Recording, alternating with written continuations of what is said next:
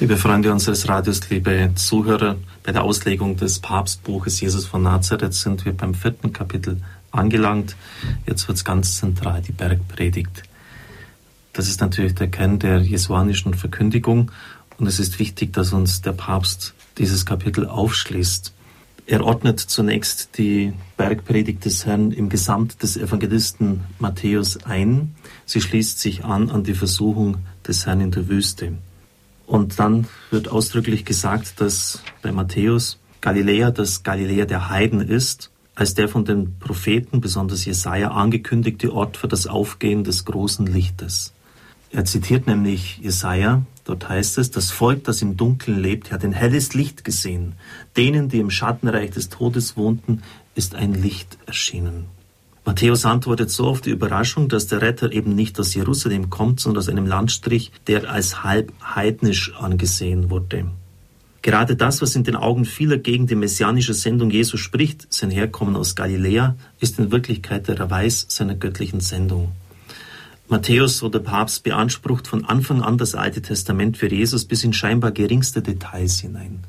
Also er schreibt für Judenchristen, ihm ist es wichtig zu zeigen, dass im Christusereignis alles, was im Alten Testament angekündigt, grundgelegt worden ist, Erfüllung findet.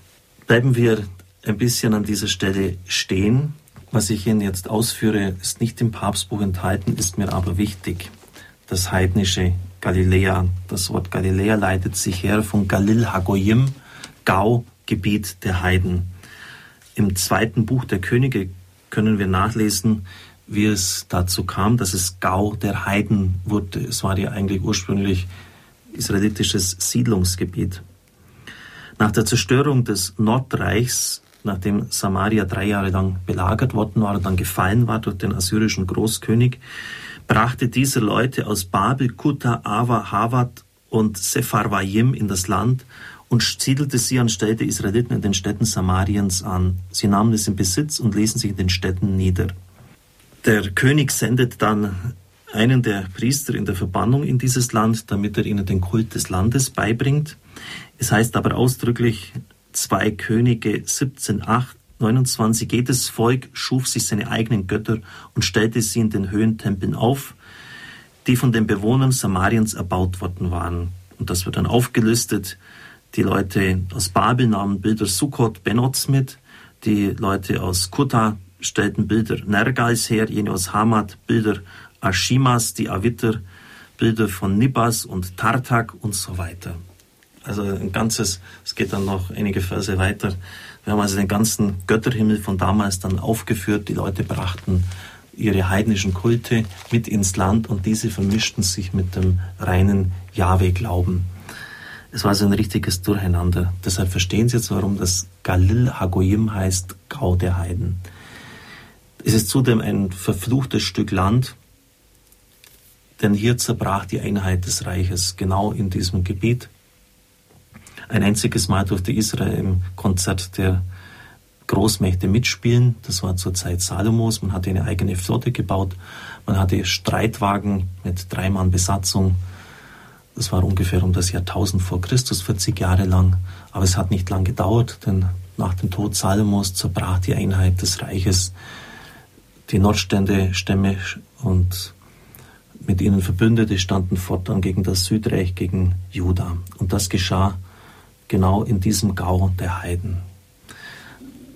Und vielleicht verstehen Sie jetzt darum beim Evangelisten Matthäus, es heißt, das heidnische Galiläa, das Volk, das im Dunkeln lebte. Es ist eine interessante Beobachtung in der Heilsgeschichte, dass Gott offensichtlich gerade dort ansetzt, wo es menschlich völlig hoffnungslos ist, wo, wo man eigentlich gar nichts erwarten kann. Was will man schon in, in diesem Gebiet der Heiden anfangen?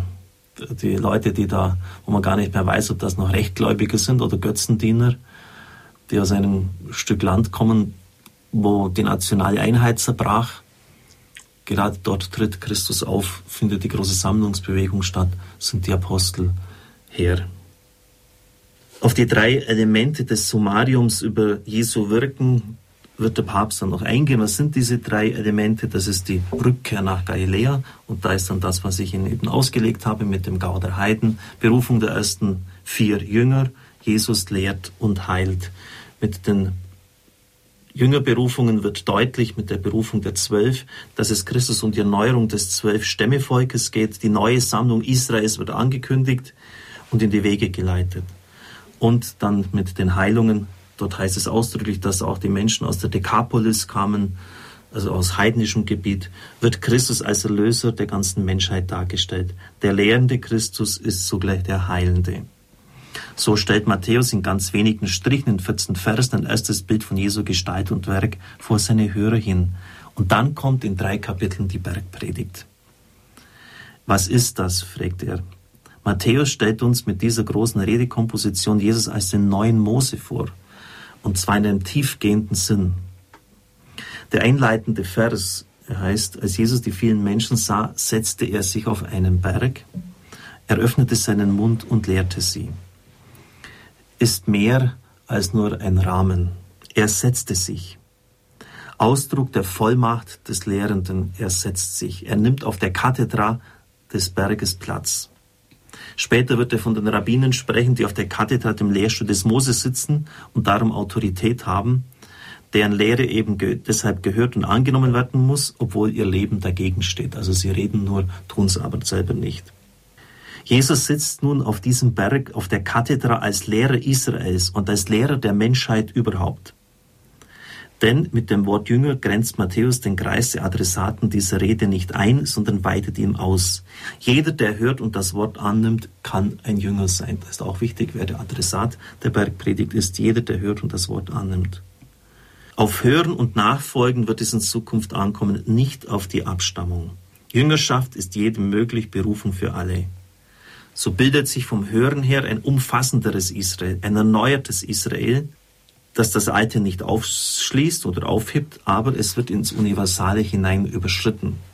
Jesus sitzt auf der Kathedra des Mose, aber nicht wie die Lehrmeister, die in der Schule zu solchen gebildet wurden. Er ist der größere Mose, der den Bund ausweitet auf alle Völker, auf alle Nationen. Es ist uns nicht gesagt worden beim Evangelisten Matthäus, um welchen Berg, welchen Hügel es sich handelt. Wir wissen ungefähr das, das Gebiet. Und es ist ein schönes Gebiet. Der Papst war ja selber auch schon öfters in Israel. Er sagt, dort sind Bäume, Wiesen, Blumen. Man hört den Gesang der Vögel. Man kann es mit der Seele wahrnehmen, atmen, diese Bergpredigt. Die wundervolle Atmosphäre des Friedens, der Schönheit der Schöpfung, mitten in einem leider friedlosen Land. Wer einmal dort war, wird das nicht vergessen. Also der Berg ist nicht der Sinai, das gewaltige Felsmassiv, der Berg Horeb, sondern es ist so diese liebliche Hügellandschaft von Galiläa. Und da passt es auch gut hinein. Welche Höhe auch immer der Berg der Seligpreisungen war, also von welchem Berg was konkret diese Rede ergangen ist, etwas von diesem Frieden und dieser Schönheit hat ihn ausgezeichnet. Und es ist auch irgendwie die Wendung der Sinai-Erfahrung, die dem Propheten Elia geschenkt worden ist, vollständig hier wiedergegeben worden, aufgenommen. Denn er erlebt eben Gott nicht mehr im Feuer, im Erdbeben, den Kräften, in den Mächten der Natur, sondern im sanften und leisen Wehen. Die Macht Gottes offenbart sich jetzt von jetzt an in seiner Sanftmut, seine Größe in Einfachheit und Nähe. Natürlich ist sie deshalb nicht weniger abgründig. Was vorher sich in Sturm, Erdbeben und Feuer ausgedrückt hatte, nimmt nun die Gestalt des Kreuzes an, des leidenden Gottes, der uns in dieses geheimnisvolle Feuer, das Feuer der gekreuzigten Diebe hineinruft. Selig seid ihr, wenn sie euch schmähen und verfolgen. Gott spricht nun ganz nahe, als Mensch zu Menschen. Er steigt bis in die Tiefe ihrer Leiden hinab. Aber gerade auch das wird dazu führen und führt immer wieder dazu, dass die Hörer sagen, die Hörer, die doch meinen, seine Jünger zu sein, die Rede ist hart, wer kann sie hören? Auch die neue Güte des Herrn ist kein Zuckerwasser. Der Skandal des Kreuzes ist viel unerträglicher als einst der Donner des Sinai den Israeliten. Ja, sie hatten schon recht, als sie sagten, wenn Gott mit uns redete, müssen wir sterben. Ohne ein Sterben, ohne einen Untergang des bloß eigenen gibt es keine Gottesgemeinschaft und keine Erlösung. Es segne und behüte sie der mächtige Gott, der Vater, der Sohn und der Heilige Geist. Amen. Ich wünsche Ihnen einen gesegneten Tag.